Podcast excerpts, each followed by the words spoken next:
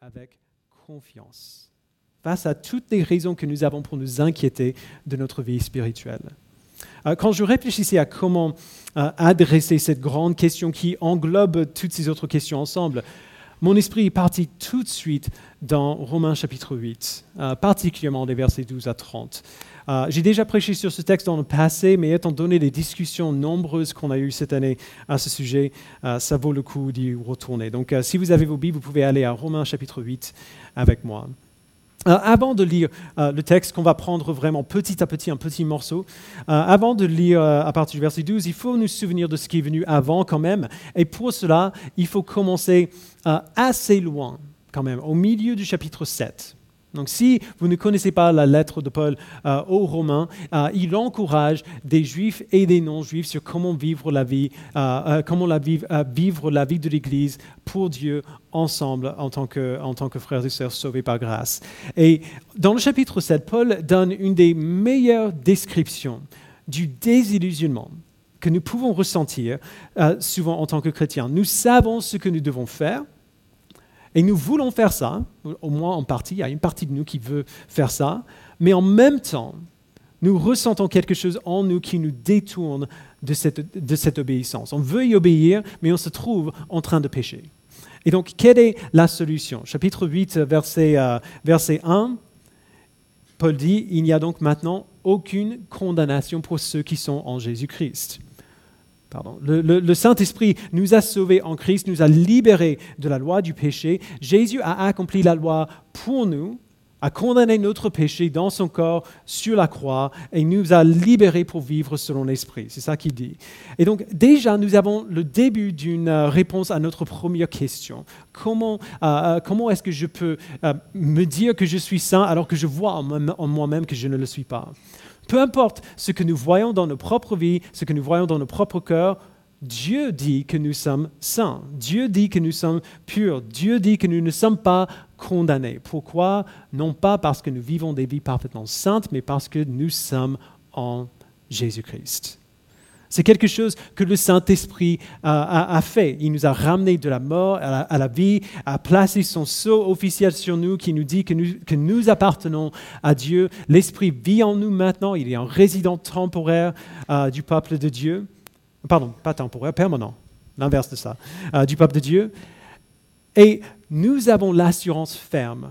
On voit au verset 11 que si l'Esprit de celui qui a ressuscité Jésus habite en vous, celui qui a ressuscité Christ rendra aussi la vie à votre corps mortel par son esprit qui habite, qui habite en vous.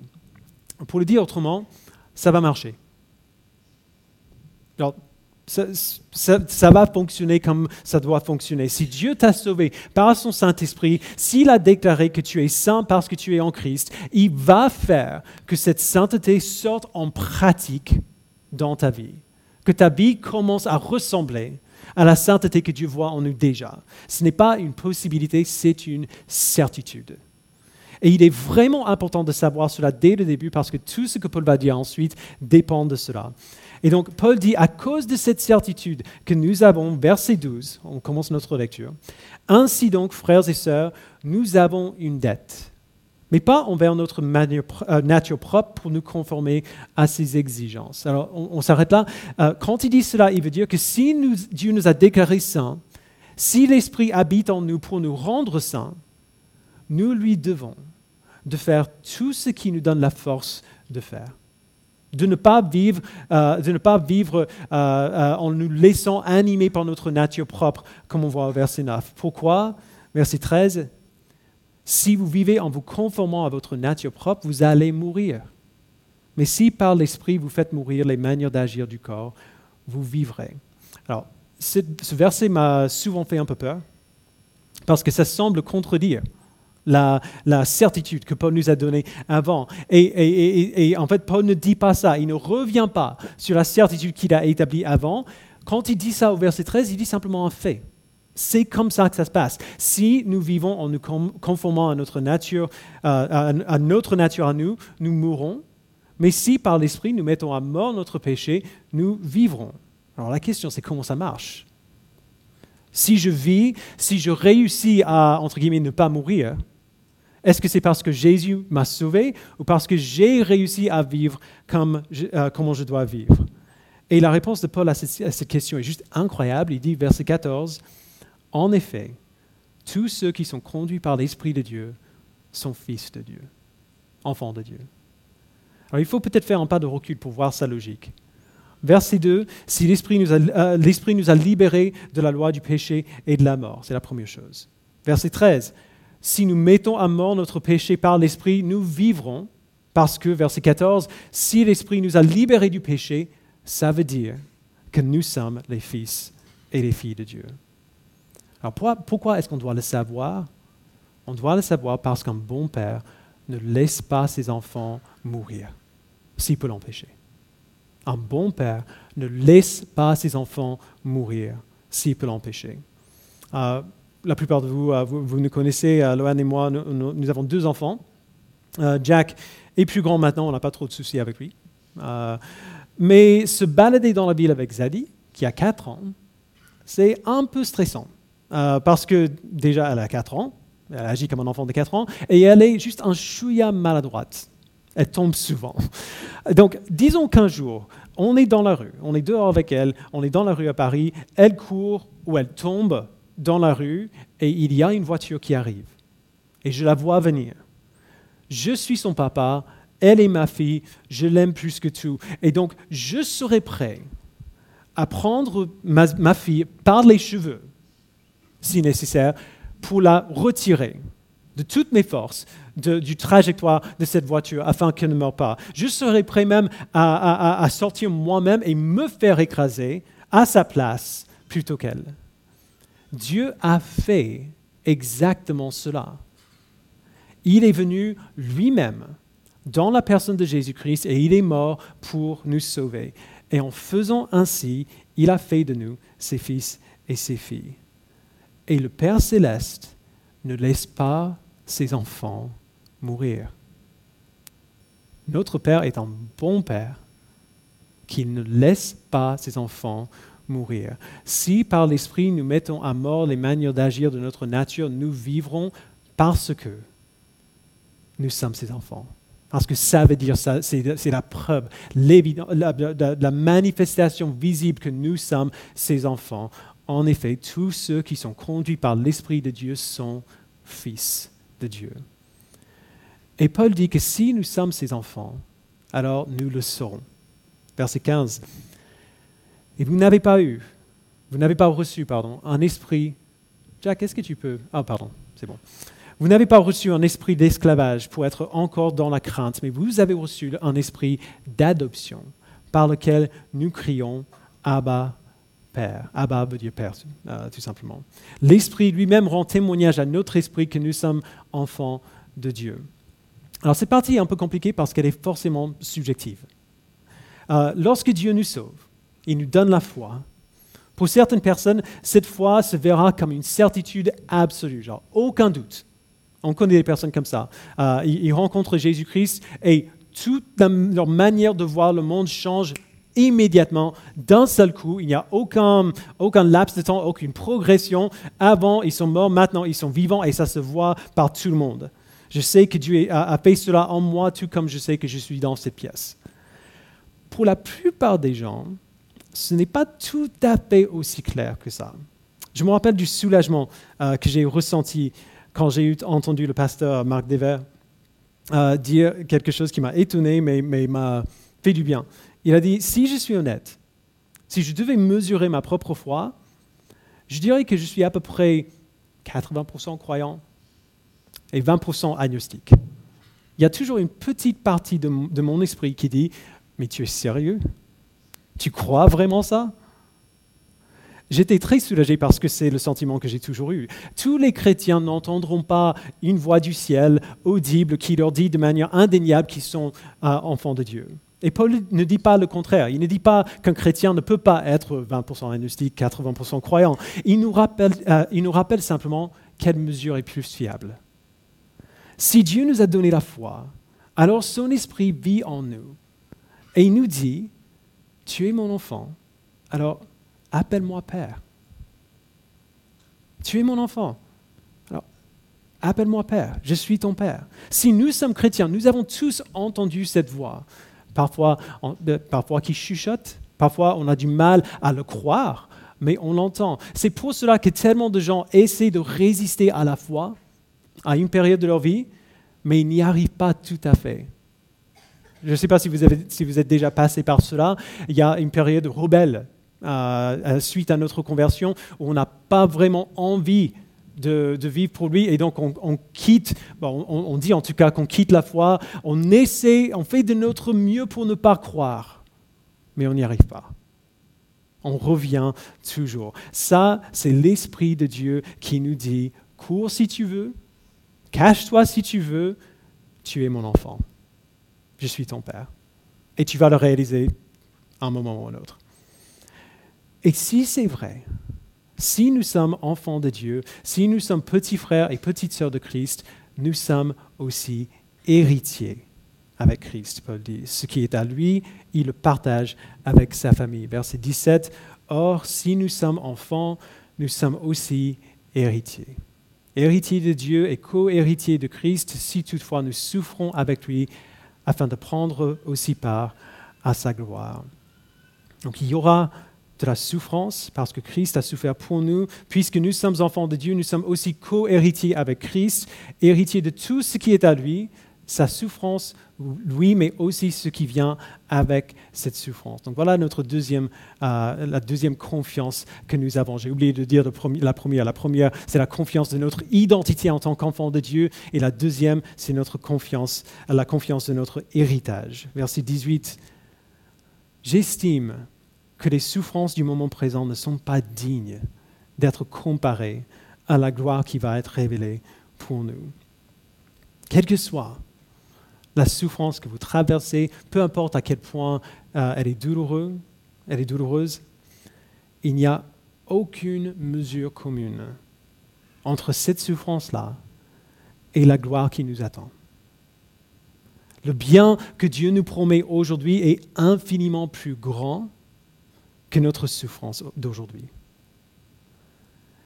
Et ce que Paul dit ensuite est juste génial. Il dit que la terre elle-même est consciente de cette réalité-là. Verset 19. De fait, la création attend avec un ardent désir la révélation des fils de Dieu. En effet, la création a été soumise à l'inconsistance, non de son propre gré, mais à, mais à cause de celui qui l'y a soumise. Toutefois, elle a l'espérance d'être aussi libérée de l'esclavage, de la corruption pour prendre part à la glorieuse liberté des enfants de Dieu. Or, nous savons que jusqu'à maintenant, la création tout entière soupire et souffre les douleurs de l'accouchement. Vous vous souvenez du Jardin d'Éden? Si vous avez grandi dans l'Église euh, à l'école du dimanche, euh, on a déjà raconté cette histoire plein de fois. Lorsque l'homme a péché, Dieu a, donné une, punition à l'homme et à la femme, la conséquence de leur rébellion contre lui. Et quand Dieu a puni Adam, l'homme, il n'a pas seulement maudit Adam et ses descendants, il a maudit la terre. On le voit dans Genèse 3, verset 17. Il dit en gros, ce monde maintenant, à cause de ton péché, ce monde va travailler contre toi. Ce monde va se battre contre toi. Le travail sera difficile. Planter et moissonner va être difficile. Alors Paul dit que la terre elle-même, d'une certaine manière, ressent qu'il y a quelque chose qui ne va pas. Dans, dans l'état du monde actuel, ressent qu'il y a quelque chose qui n'est pas complet. Et elle attend avec un ardent désir le jour où Jésus réparera cette création brisée.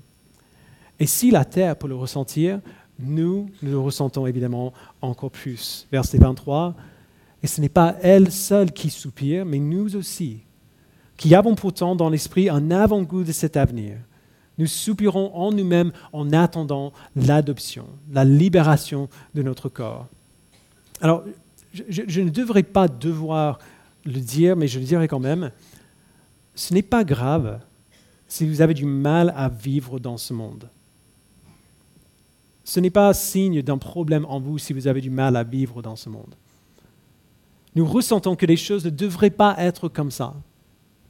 Ça, ne devrait pas être aussi difficile. La vie ne devrait pas être un tel fardeau. Quand nous ressentons cela, nous avons raison. C'est vrai. Ça ne devrait pas être comme ça. C'est une conséquence du péché de l'homme contre Dieu. Mais même dans le jardin, Dieu a promis qu'un jour, un homme viendrait qui écraserait la tête du serpent. Que tout ce qui va mal sur la terre serait un jour rectifié et réparé. Alors nous savons cela et nous nous tenons à cette promesse et nous l'attendons et jusqu'à ce jour, c'est comme si on doit se battre pour respirer. On a du mal à vivre la vie dans ce monde aujourd'hui tel qu'il est. Nous soupirons intérieurement pendant que nous attendons que Christ revienne et qu'il répare tout ce qui est brisé. Alors il est facile de, voir ce soupir euh, dont Paul parle comme une mauvaise chose, mais il ne faut pas. Soupirer ainsi, attendre la rédemption de notre corps, Paul appelle ça l'espérance. Verset 24. En effet, c'est en espérance que nous avons été sauvés. Or, l'espérance qu'on voit n'est plus l'espérance. Ce qu'on voit, peut-on l'espérer encore? Mais si nous espérons ce que nous ne voyons pas, nous l'attendons avec persévérance. il faut bien comprendre l'espérance dont il parle. Nous disons des choses comme euh, J'espère qu'il fera beau ce week-end. Si vous vous mariez, il y, en a qui se marient cet été, j'espère qu'il fera beau le week-end du mariage parce qu'on fait notre cérémonie dehors. Euh, j'espère euh, que, voilà, on va pouvoir faire telle ou telle chose. On dit ça sans aucune assurance qu'il va vraiment faire beau. on, on espère, on dirait c'est l'été, il y a de fortes chances qu'il fasse beau, mais on n'a pas la certitude euh, que ça va aller comme ça. Quand on dit ça, on, dit simplement, je veux que ce soit comme ça. J'exprime un désir. L'espérance dans la Bible est très différente. L'espérance dans la Bible, c'est quand nous avons la certitude que quelque chose va se réaliser parce que Dieu l'a promis et nous l'anticipons avec joie. Nous avons hâte que ça vienne. L'espérance dans la Bible, c'est ce sentiment que nous avons après un long voyage, quand l'avion atterrit enfin, et on commence à prendre nos affaires, on commence à se mettre debout alors qu'on ne va pas vraiment sortir euh, depuis, pendant un quart d'heure, on va être là debout, un peu accroupi comme ça, mais on est là, on est debout parce qu'on sait que juste de l'autre côté de ce mur, il y a notre famille qui nous attend. On ne les voit pas, on n'est pas encore avec eux, mais ils sont juste là.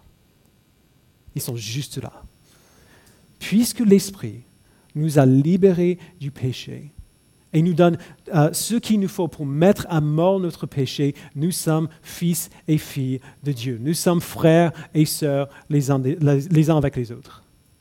Et puisque nous sommes fils, euh, ses fils et ses filles, puisque nous sommes euh, frères et sœurs d'une même famille, nous sommes héritiers ensemble de cette espérance parfaite. On ne le voit pas encore, mais elle vient la, restauration de cette terre, la restauration de nous-mêmes, le jour où tout ce qui va mal aujourd'hui sera réparé.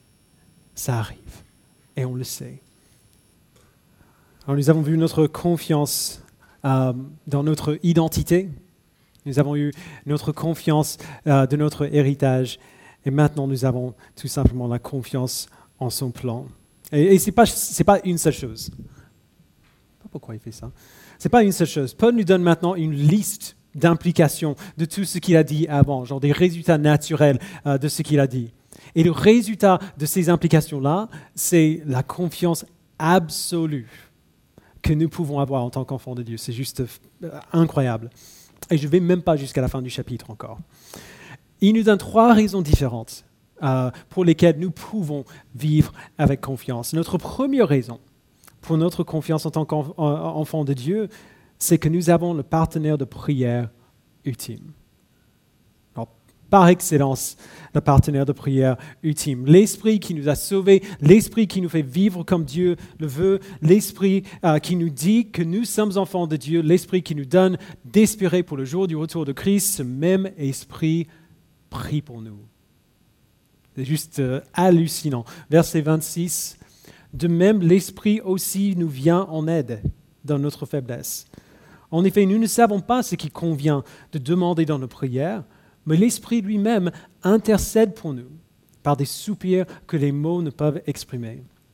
Et Dieu examine, euh, pardon, Dieu qui examine les cœurs sait quelle est la pensée de l'Esprit parce que c'est en accord avec lui qu'il intercède en faveur des saints. Alors ça, c'est juste formidable pour des gens comme moi qui sont comme handicapés euh, dans le domaine de la prière.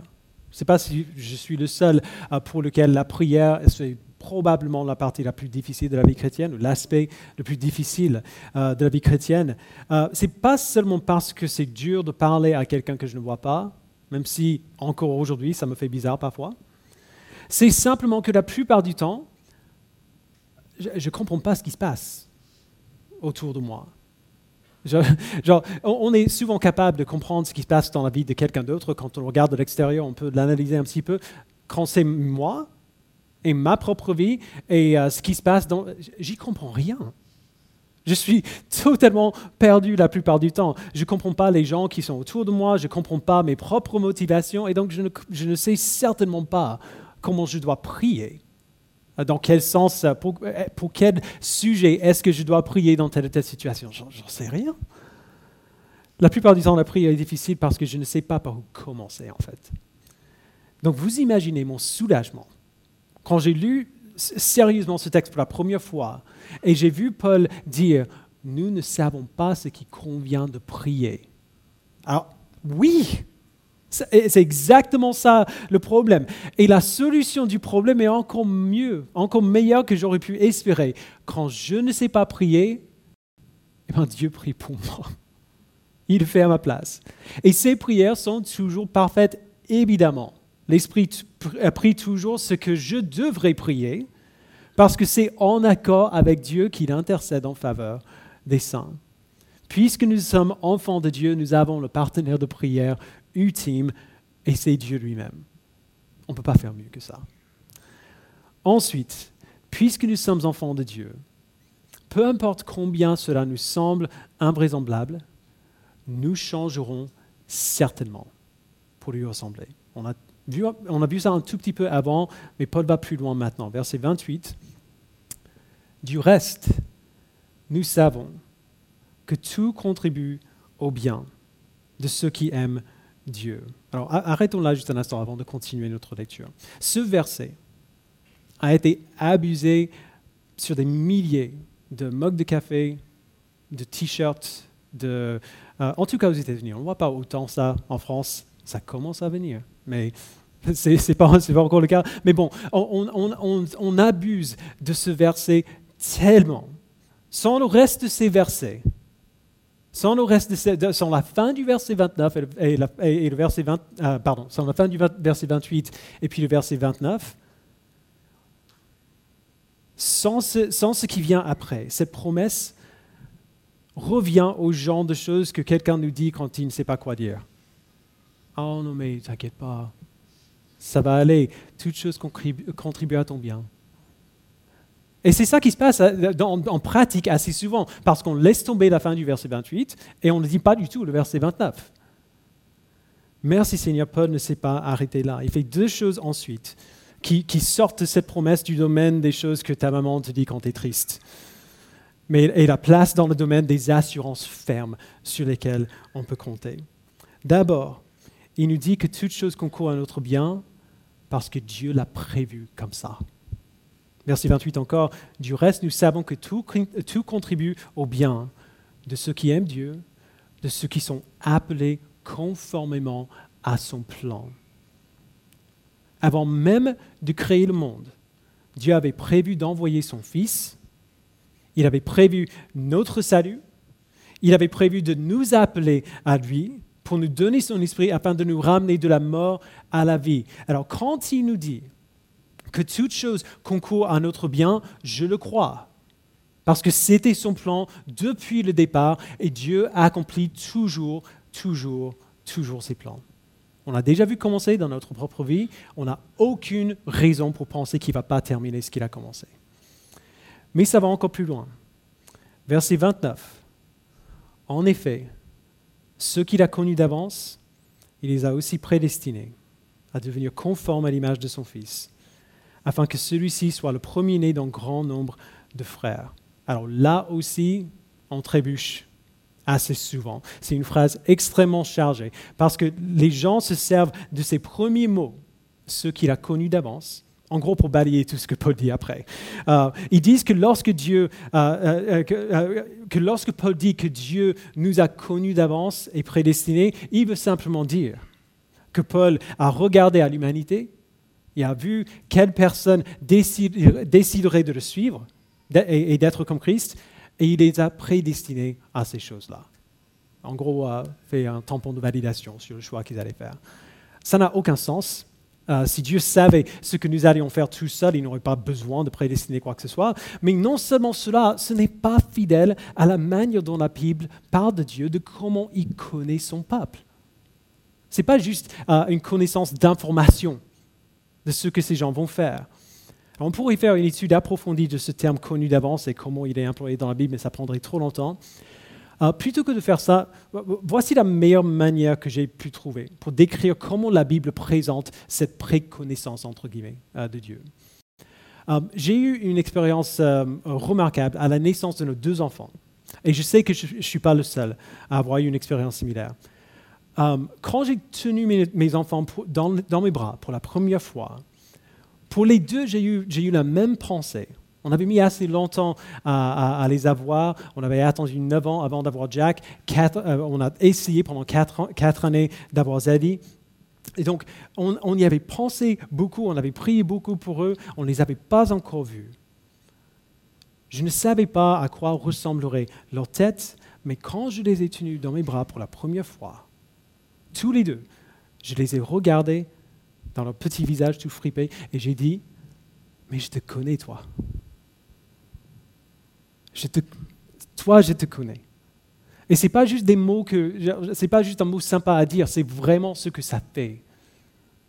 Euh, les, nouveaux-nés, on le sait tous, ils ne sont pas beaux.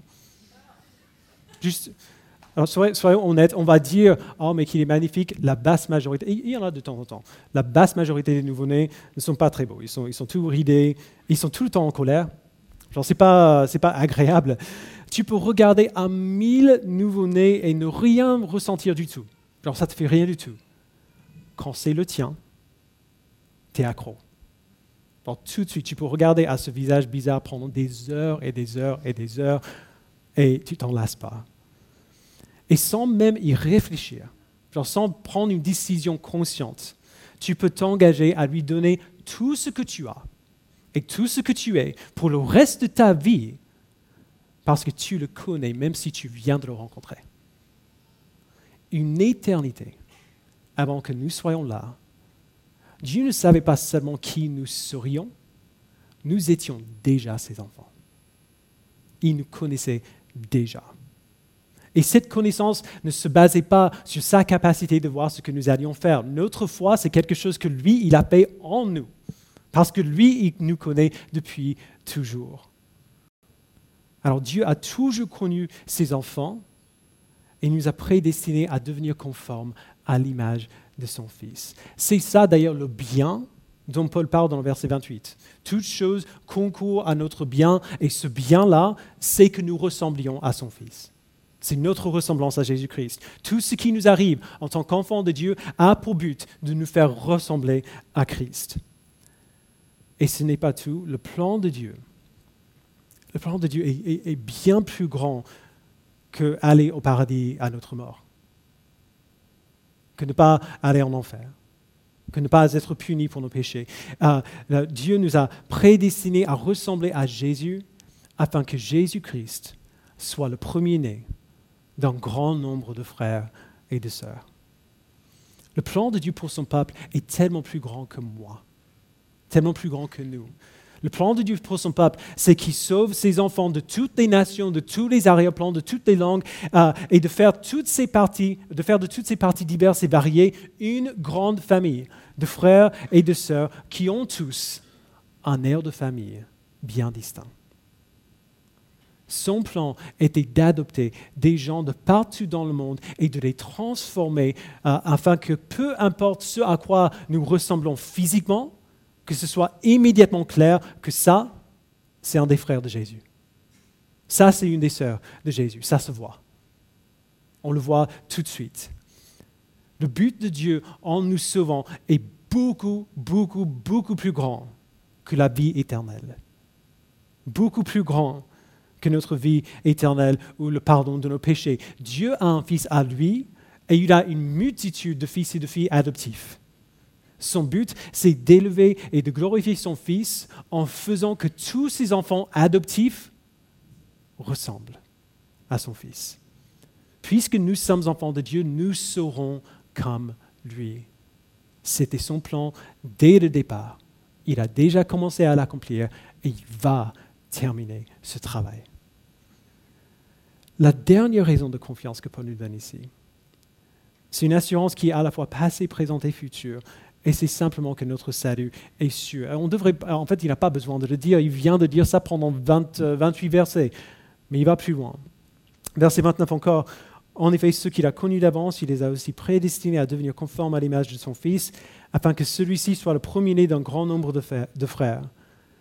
Ceux qu'il a prédestinés, il les a aussi appelés. Ceux qu'il a appelés, il les a aussi déclarés justes.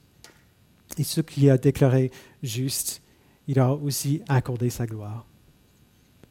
Notre salut était déjà assuré, avant même que Dieu crée le monde.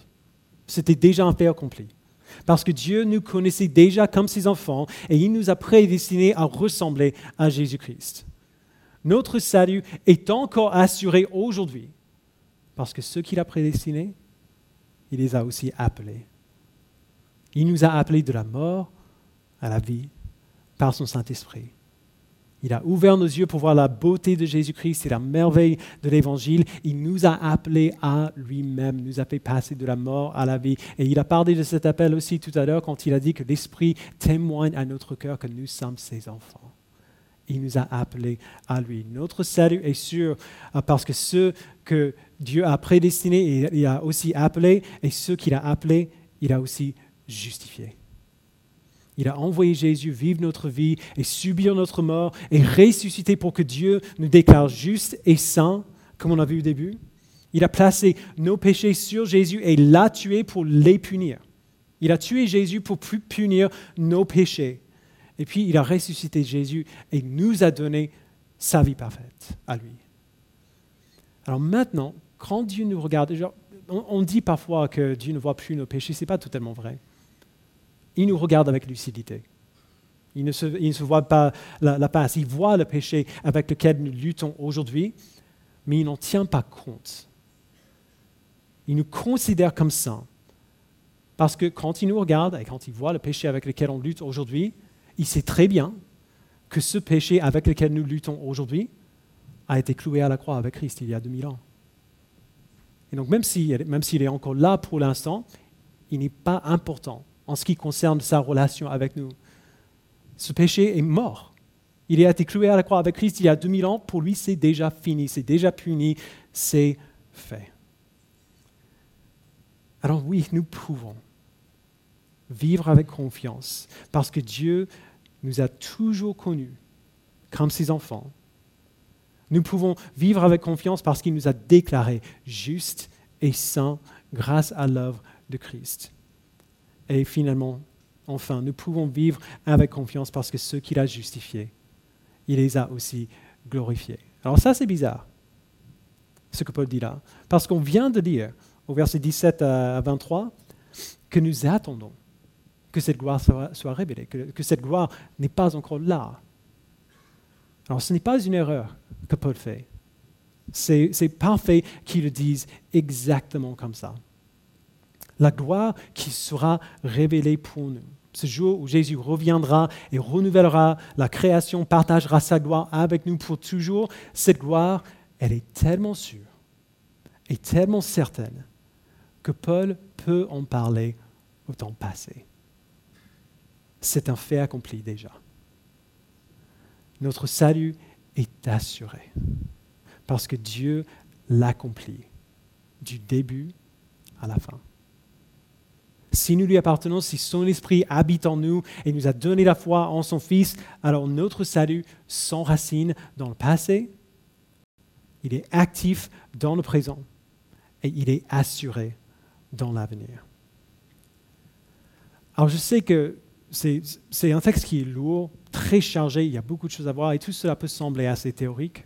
Euh, mais c'est théorique de la même manière que tout projet semble théorique au début. Pensez à ce que ce serait de commencer un projet bah, quelconque, mais le projet le plus important de ta vie. Et de savoir sans aucun doute que ce projet allait s'accomplir exactement comme prévu. Parce que vous avez tout ce qu'il vous faut. Il n'y a aucune contrainte de temps ou de budget. Vous avez la certitude solide et certaine que le résultat que, euh, le tu as en tête quand tu commences ce projet sera le résultat final. Imaginez combien ce serait, ce serait libérateur. à, quel point ce serait stimulant de commencer un projet comme ça. D'avoir quelque chose en tête et de savoir sans aucun doute que ça va se réaliser comme ça.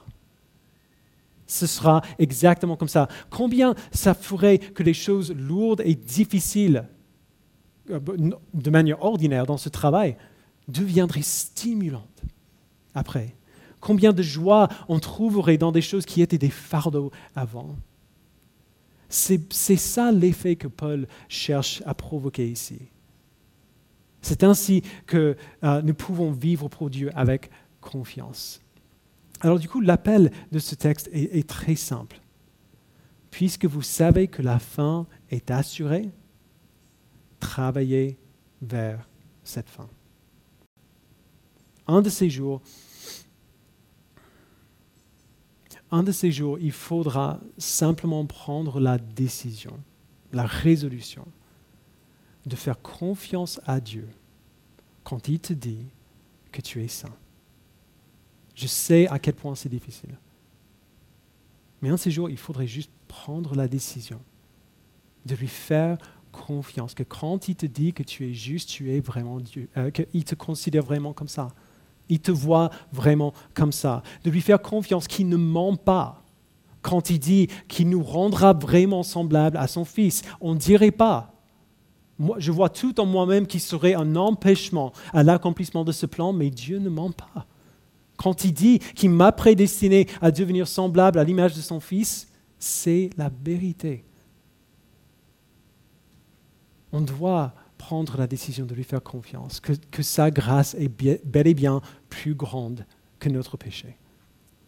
Que même si je vois toutes les raisons pour lesquelles ça ne va pas marcher, ça va marcher. Ça va marcher.